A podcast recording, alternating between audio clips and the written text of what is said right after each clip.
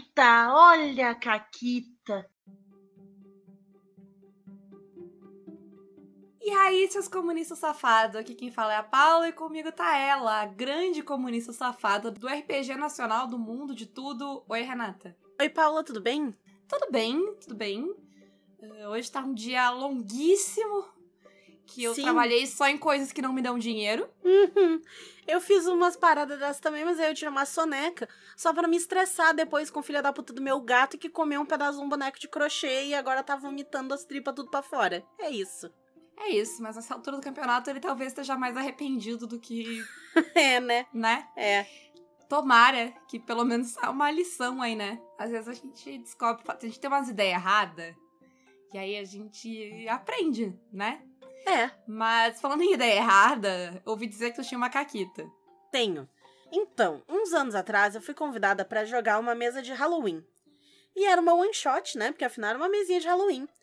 Era um cutulo e era uma história que se passava numa ilha, assim. É, era o típico grupo de adolescentes que vai para uma festa numa ilha. Só que quando a gente chegava no barco, a gente pegava o barco errado e a gente ia para uma ilha do mal. Era isso. Quem nunca? Quem nunca? E aí tinha todo um esquema lá de gente cabeça de abóbora e tal, não sei o que, uns demônios na ilha, dadada. E a moral da história dessa aventura é que tu tem que chegar, se não me engano, tem um espantalho em algum lugar com cabeça de abóbora, e tu tem que botar fogo nesse espantalho. Só que o nosso grupo até descobriu isso, eu acho, ou não lembro se o grupo todo descobriu, enfim. Eu sei que quando chegou alguém perto do espantalho era uma pessoa só, porque o resto se perdeu no meio do caminho. E aí deu muita merda. Porque se tu não destrói aquele bicho lá, tu não tem nem como sair da ilha, dá ruim o tempo inteiro.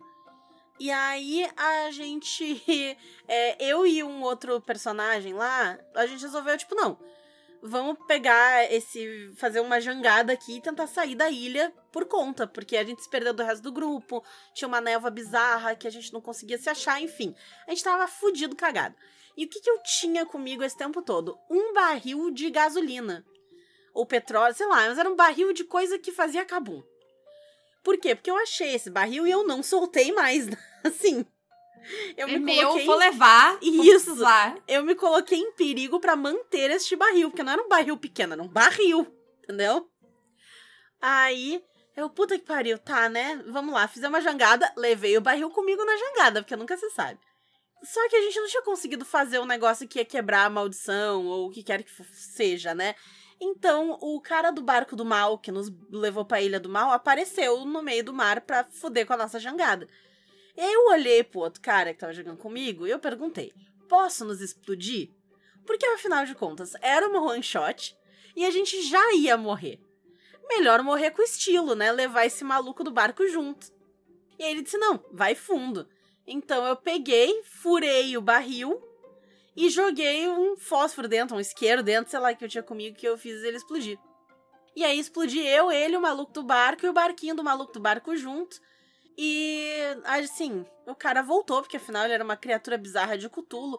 Mas quando ele voltou, ele voltou todo cagado, com a cara toda queimada. Perfeito. E se tornou mais difícil no futuro ele enganar outros jovens, porque ele era mais assustador do que o normal. Perfeito. Essa foi a conclusão dessa aventura. Isso me lembrou a vez que a Mônica explodiu o final de uma campanha, uma sessão, acho que antes do que deveria, quando a gente tava jogando anos 20, porque ela explodiu a cidade uhum. inteira que ela descobriu uns negócios, todos os negócios horríveis da cidade. E foi colocada numa posição em que ela teria como explodir a cidade. Aí ela só Perfeito. olhou para nós, assim, com aquela cara de posso. E quem sou eu? assim, primeiro, quem sou eu para dizer pra pessoa não fazer caquita? E quem sou eu para negar qualquer coisa pra Mônica? A Mônica te pede um negócio de sim, senhora, né? Sim. E foi o que ela fez. Ainda mais a Mônica explodindo coisas. Por favor, exploda o mundo. Vá em frente, te ajudo. Sim. Conte comigo. Mas. Comigo sempre.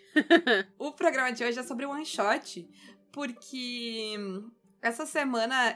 Semana passada, na verdade, que foda-se, porque pra vocês é semana, sei lá, duas semanas atrás. O tempo é relativo quando tu grava podcasts, e sempre, mas principalmente quando tu grava podcasts. E a gente tava notando como o povo ainda tem muita dificuldade, pergunta sobre como faz. sobre o grande mito da one shot, que é uma one shot. Uhum. E a primeira coisa que eu queria dizer neste programa é que tu precisa saber fazer one shots pra narrar RPG? Não. Não. Tu pode só não te propor a fazer one shots. Ou propor Perfeito. e dizer. Hum, não sei se. Vou tentar fazer uma one shot, mas se não der, não deu, ok? Uhum. E tá tudo bem. O problema surge quando tu promete um negócio e entrega outro negócio. Então, se tu prometeu one shot, espera-se que tu entregue uma one shot. Claro que acordos podem ser refeitos e tu pode. Mais de uma vez eu comecei uma one shot que eu achei que seria mais legal como duas. E aí, em vez de correr, eu disse: gente, vocês topariam fazer duas sessões em vez de uma? Se as pessoas disseram bora, a gente jogou duas. Se as pessoas disseram bah, não dá, não tenho tempo, perfeito, a gente termina aqui agora. E tá tudo bem. E, em geral, essa pergunta deve ser feita, tipo, antes, pra dar tempo de tu cortar as coisas. E não, tipo, à meia-noite, quando tem que acabar a meia-noite dois. Exatamente. Mas, ah, então, a primeira coisa do guia prático da One Shot é combinar com os jogadores que ela é uma One Shot. Exato. Porque assim, é aquilo que a gente fala, né? Em RPGs que vão ser campanhas, a gente faz uma sessão zero pra alinhar expectativas. Na one shot não vai existir uma sessão zero, porque, né? Isso aí acaba destruindo com a ideia de uma one shot. Alguns sistemas muito simples, como panfletos ou um sistema como Brindlewood Bay, te até te permitem montar os personagens juntos e aí jogar, o que te daria, sei lá, uma meia hora do que seria uma one shot ali, que todo mundo vai bolar personagem junto. Mas o normal é que os personagens já estejam prontos. Isso. Só vai começar a jogar. Então, os combinados e os. montar personagem e fazer os combinados, que é o que tu faz na sessão zero, vai acontecer em off, num, sei lá, na- conversa do, de qual foi o convite pra jogar a sessão. Isso aí, né? Ou tu já te entrega uma ficha pronta, tipo, ah, essas fichas aí e acabou. Mas é importante alinhar as expectativas da one shot também. Então tu tem que sentar com o pessoal e falar, ó, a ideia é ser uma one shot, então ela vai ser uma one shot. O que já coloca certos tipos de expectativas ali nas pessoas de que talvez uma ceninha ou outra vai ter que ir um pouquinho mais rápido, talvez ela não vá poder explorar tudo que ela quiser. Se ela quiser, sei lá, se enlouquecer e ir pra um lugar nada a ver, pode ser que a pessoa que tá narrando só diga, ah, tem nada aí, segue a história, ao invés de, sei lá, criar um negócio, botar um negócio, porque tem que terminar naquele dia, Sim. naquele tempo. E divide a responsabilidade, né? De controlar o tempo. Porque se todo mundo sabe que é uma one shot, todo mundo sabe que tem que ser um pouco mais eficiente do que o normal. Isso. né? Tu não vai ficar ali fazendo de pipipi, popopó, fazendo. Sabe aquele roleplay que tu faz só pelo sabor da coisa?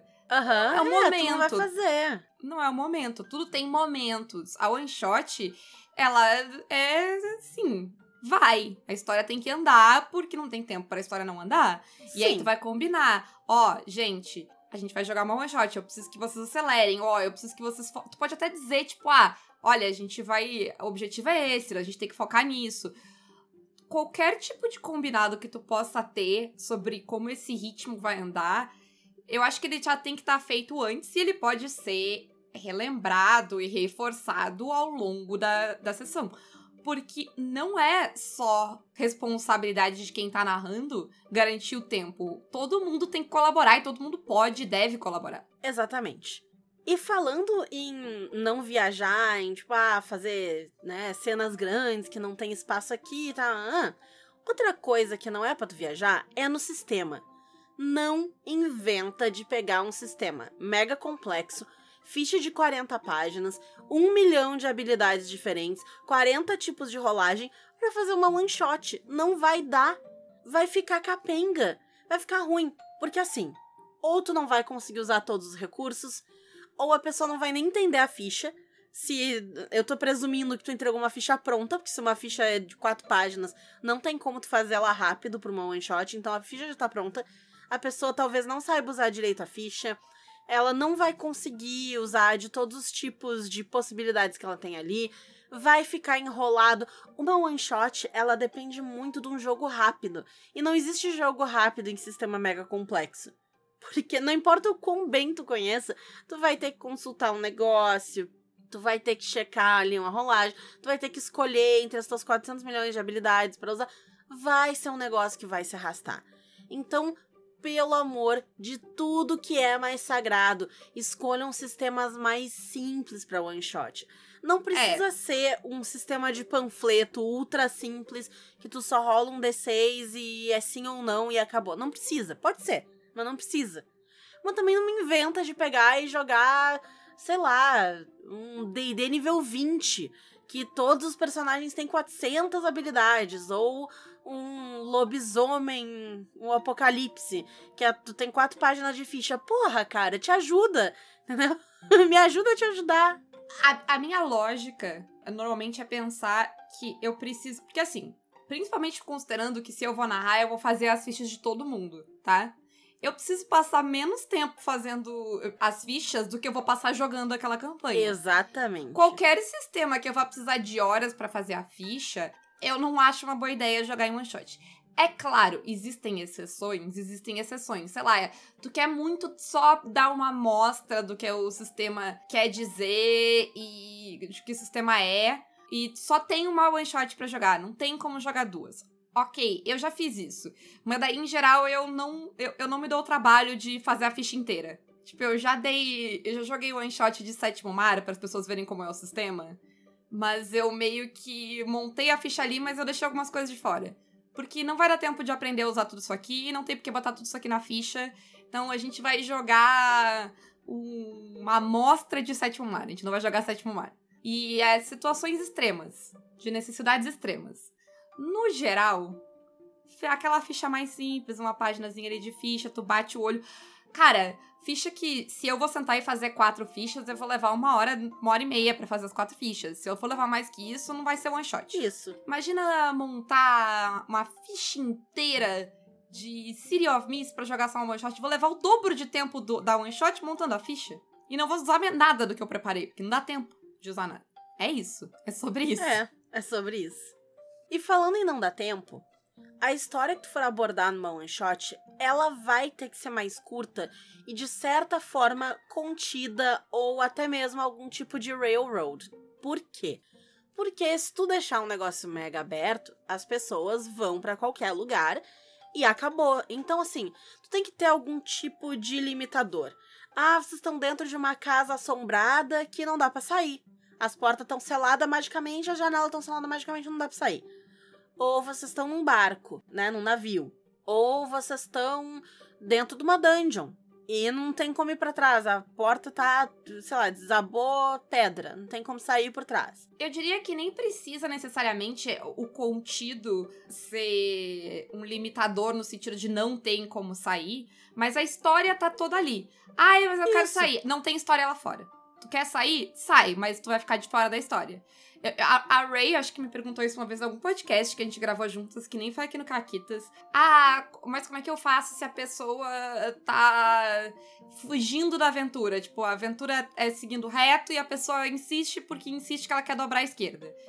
Eu viro pra pessoa e digo, não tem nada na esquerda. Ou tu segue reto ou tu tá fora da aventura. O que que tu quer? É. Porque é muito simples. Normalmente, inclusive, isso já tem um combinado com os jogadores. Os jogadores, eles são espertos. Eles vão entender, né? Quando, tu, quando todos os indicativos apontam que é para seguir reto, eles vão seguir reto. Isso, ou quando tu, tu faz um assassinato num teatro. Eu fiz essa aventura. E eu lembro que a, a Raidula, quando ela tava tipo, nossa, eu achei muito bom. Que, que eu, eu vi que ia ser uma one shot quando em meia hora de jogo a gente tinha achado o corpo e tudo ia acontecer dentro do teatro. Eu não precisava sair do teatro. Eu disse, sim, eu queria jogar um Brotherhood Bay sem sair, né? Então, teatro, tá tudo dentro do teatro. Todos os lugares que tem pra ir são dentro do teatro. O, eu já narrei várias vezes aquela do iate e, tipo, são poucos lugares. Tem, tipo, três lugares para ir. Não tem pra onde pirar. É uma cidade pequena, uhum. é um lugar só. É. Ou... É, isso é chave também, né? Porque se tu Sim. tem 400 possibilidades de cenário, ah, dá pra visitar tal loja, o, a prefeitura, o museu, uh, posto de gasolina, o hospital, não sei o quê. Tu tem que ter tempo para todas essas cenas, todos esses lugares tu não vai ter. Então não adianta ter um monte de lugar para as pessoas irem. Tem que ser um Isso. negócio já pensado para ser curto. E nessa de ser linear, jogos de investigação ajudam bastante. Por quê? Porque, bem ou mal, quem tá narrando controla o próximo passo sempre. Porque as pessoas vão ir para onde? para onde a pista apontar. E quem dá as pistas? Eu. Então eu aponto o meu dedo, né? Sim. Menos, sei lá, no Brindlewood Bay, mas o Brindlewood Bay geralmente ele só tem um número X de lugares para ir mesmo, então não tem o que fazer. Então, tu ajuda bastante a ser tipo, ah, tu vai do ponto A pro ponto B, o ponto B vai te levar pro ponto C, o ponto C, e, e é isso. E tá tranquilinho ali, né? Pode até ter alguma redundância, tu pode ter mais de um caminho, mas uma coisa vai levar a outra, que vai levar a outra, que vai levar a outra, que vai levar pro final. E pronto. Se não for assim, tu vai precisar de muita experiência pra, sabe, conseguir controlar as coisas e terminar. E se tu tiver muita coisa, não tem experiência que chega a tempo. A não ser que vai ser a aventura mais corrida, sabe, desesperada é. do mundo. E aí vai ser até desagradável, porque vai ficar uma sensação de que os jogadores estão até atrapalhando quando eles descobrem alguma coisa. Você fala, ah, é isso aí e tal, segue. É. é e sim. também, se tu tá sempre tendo que avançar a história, pensa que tu tá falando. Já é natural em boa parte dos jogos que quem tá narrando fale mais e participe mais. Porque tu tá ali, descrever a cena, faz NPC, faz não sei o que. Se tu ainda tem que apressar as pessoas, tu vai tomar muito conta da narrativa e as pessoas mal vão participar.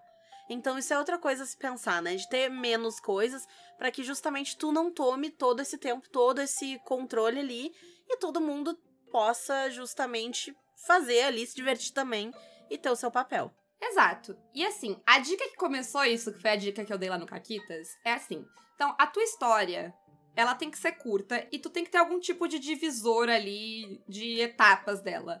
Um jeito bem fácil são lugares, podem ser cenas que tu vai ter, podem ser eventos que vão acontecer, mas algum tipo de divisão do que que tu preparou tem que existir. E assim, aventura pronta, tipo, aventura one shot, tu tem que ter alguma coisa preparada, porque senão tu vai te perder. Então, por exemplo, tá? Um exemplo dessa divisão a gente vai ter a cena deles se conhecendo ou interagindo. E a gente vai ter a cena do crime acontecendo e da investigação do corpo.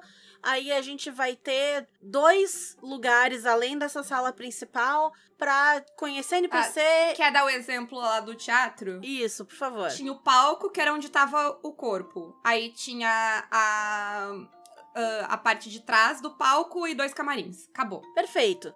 E é isso. E todos os NPCs vão ser conhecidos nesses lugares, todas as pistas estarão nesses lugares, e é isso. Isso. E aí tu vai dar um tempo para cada uma dessas cenas. Um tempo que tu vai dividir da tua cabeça. Então, ah, a minha one shot vai ter três horas. Então, os primeiros 15 minutos vai ser essa pré-cena só deles falando, trocando ideia e se conhecendo. Mas é um negócio rapidinho.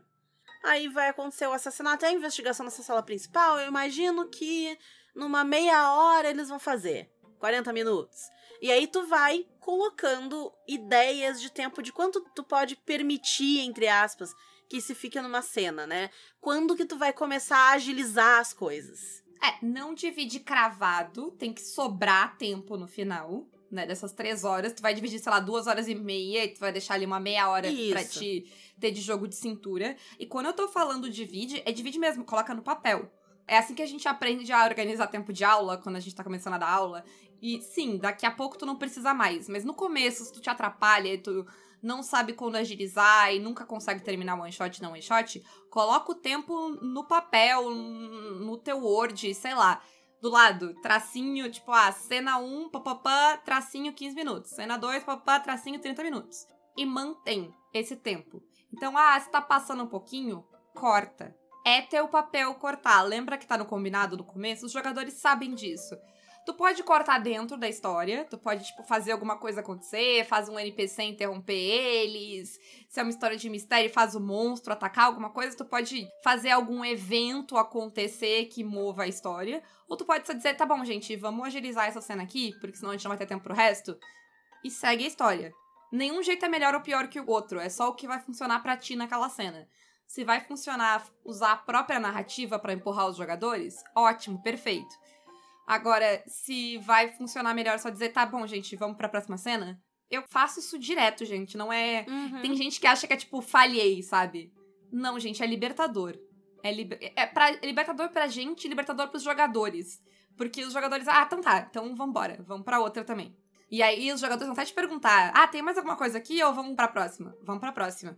E tá tudo bem Ninguém vai ficar triste. Isso aí. Eu acho que é isso. Essa a parte central é essa. A parte final que a gente tem para falar aqui é justamente sobre o final da história. Porque tu tem que abrir mão de algumas coisas. Como o, o teu exemplo lá de explodir tudo. A one shot, ela não necessariamente precisa e nem vai poder ter um final feliz. Ela também pode não ter um final redondinho. Sabe aquele final onde tudo se encaixa Uhum. e tudo se costura perfeitamente? Não, a one shot ela pode deixar pontas soltas. Pontas soltas que um dia vocês vão jogar depois, ou pontas soltas que vocês vão conversar depois. Acabou? Ah, acabou, tá. Aí, terminou a história, a gente fez um final que a gente ficou feliz ali, né? A gente tem que, claro, tem que encerrar a história de alguma maneira. Mas isso pode ser de muitos jeitos. Pode encerrar a história, deu tudo errado, como aconteceu na história da Renata. Só se explodiu e acabou. Pode encerrar a história com os jogadores não resolvendo aquele mistério e virando, tipo, uma lenda. Um mistério da casa assombrada que nunca aconteceu. E, e aqueles personagens dos jogadores nunca mais foram vistos, sabe? É. Termina, tipo, as- os jogadores estão lá investigando, tá chegando perto, corta a cena pro futuro e narra uma cena do futuro sobre como os personagens deles desapareceram naquele dia. É um final. Sim, e nem sempre tu vai conseguir fazer, né, essa, essa coisa perfeita e tá tudo bem. Tá junto naquele acordo da one shot. Pode ser que nesse final, que nem aconteceu na one shot que eu joguei, não foi um final que deu certo. Porque a gente tava, eu acho que a gente era em cinco jogadores. Só um chegou no lugar que ele devia chegar, e aí ele morreu lá. Eu e o outro explodimos na puta que pariu. E os outros dois eu não lembro se eles ficaram perdidos numa floresta e eventualmente foram mortos por um monstro que tinha na floresta, ou se eles já morreram antes.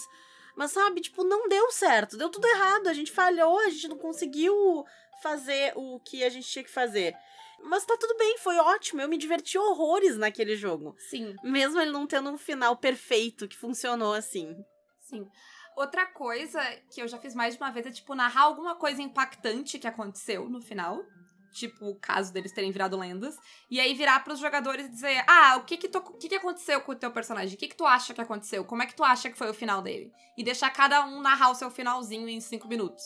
Funciona também, todo mundo fica feliz, dá tudo certo. Isso. Mas agora, Renata, tem um truque infalível, que é o truque. Se nada disso der certo, o truque infalível pra acabar o one shot na one shot é o quê? é ter o apocalipse. E ele não precisa ser o apocalipse literal, mas ele é algum evento que vai acabar com a sessão independente do que aconteça.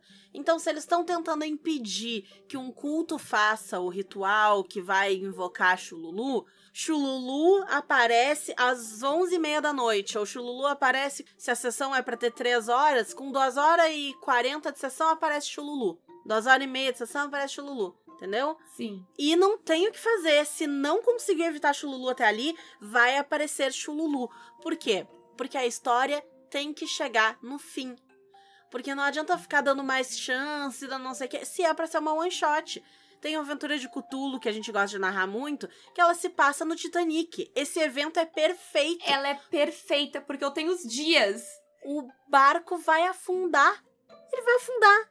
Sim, e a história toda se passa em dois, três dias. E aí eu. Ah, tá. O primeiro dia é até tal hora, o segundo dia é até tal hora, o bate no iceberg tal hora e afunda tal hora. Acabou. É ótimo, é perfeito. Os jogadores podem fazer o que eles quiserem naquele tempo, e eu só vou dizer, então, ok, no dia seguinte, porque eu decidi que passou o dia, tá bom, vocês fizeram alguma coisa aí nesse dia. No dia seguinte, porque o tempo passa, É. dia passa.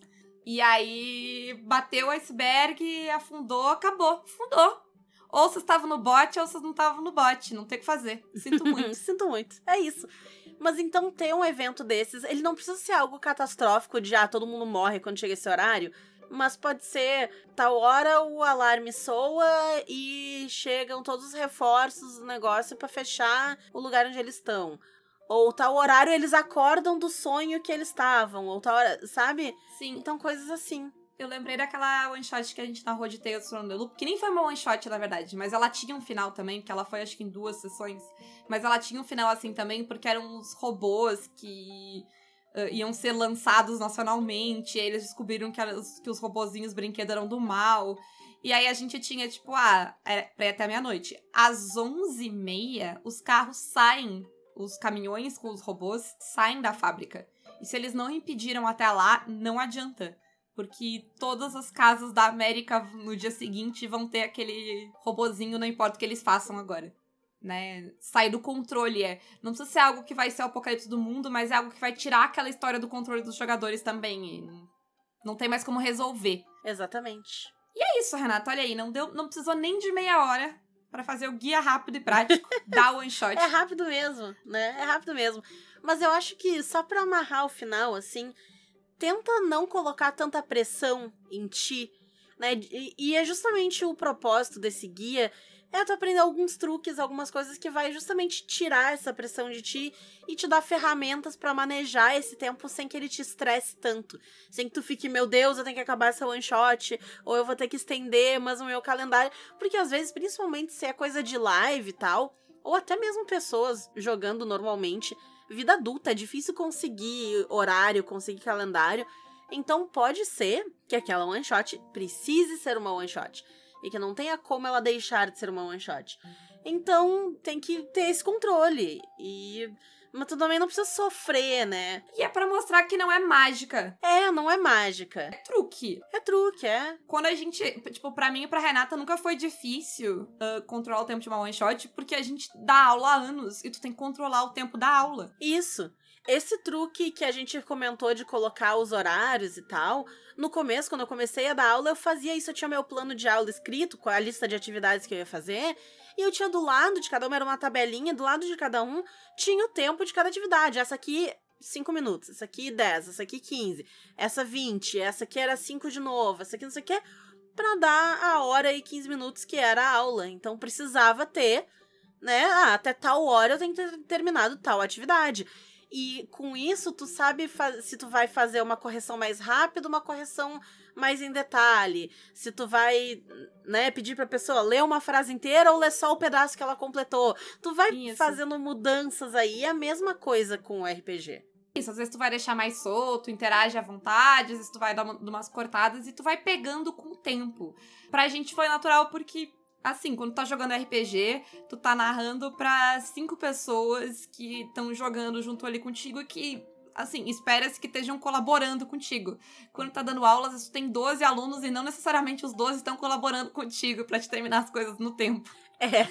Às vezes eles estão fazendo o contrário. Então, assim, a gente foi forjada, entendeu? No, no fogo do inferno. Isso. E aí sim. E eu imagino que quem dá aula em colégio, que não são 12, são 20, 30, 40, essa pessoa, amigo, se ela precisar narrar uma one shot em 33 minutos, ponto 5, ela consegue. Porque é, é outra coisa, é outra parada. Sim, eu queria inclusive dedicar esse momento a duas pessoas uma é ao aluno Gabriel, que a Paula sabe quem é. Então, tu, diabo, inferno, tu.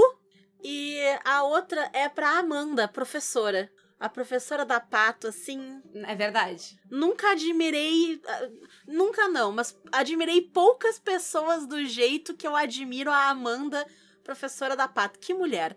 O controle. Professora de jardim de infância. Assim. A paz de espírito daquela. Nossa. Se tem um grupo de pessoas que eu respeito ao ponto de eu quase ter medo, é a professora de jardim de infância. Porque o caos, o caos que essas pessoas vivem, o dia a dia delas, é, tu, pra te atingir essa pessoa é impossível. Impossível. Essa pessoa ela supera tudo, entendeu? Ela tá ali controlando 15 crianças, todas gritando ao mesmo tempo, às vezes um bicho de estimação, uma planta, um peixe, entendeu? Comida, água, suco. É uma loucura. Então, meus parabéns. É uma loucura. E elas fazem tudo sorrindo e com controle. É uma uhum. coisa incrível. Uhum. Sim. Então. E, mas assim, voltando, brincadeiras à parte, voltando ao que a Renata tava falando, eu acho que não se cobrem, tipo, ah, eu não consegui fazer uma one shot e dividam essa responsabilidade. Inclusive, se tu quiser, tu pode até compartilhar com os jogadores. Ó, oh, a gente tem tanto tempo para isso, tanto tempo. Todo mundo pode ajudar nesse controle de tempo, né? E falando em controle de tempo, a gente precisa encerrar esse Caquitas agora, porque daqui a dois minutos a gente vai gravar o Caquitas. Perfeito. A gente tem dois convidados. Então. Eu tenho um anúncio do aniversário do Caquitas. Primeira coisa. Tá rolando uma jam de criação de RPG e o tema é um episódio do Caquitas. Então se inspire nos episódios.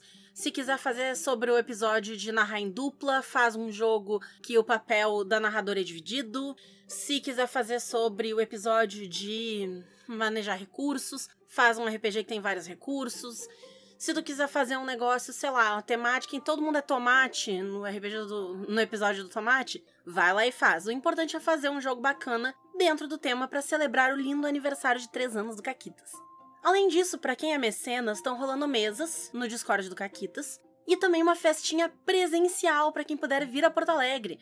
Então, quem é mecenas, manda lá no grupo, se não sabe como é que faz para vir na festinha, que a gente manda os detalhes, tudo certo. E como eu me torno mecenas, vocês devem estar se perguntando. Pois não se pergunte mais.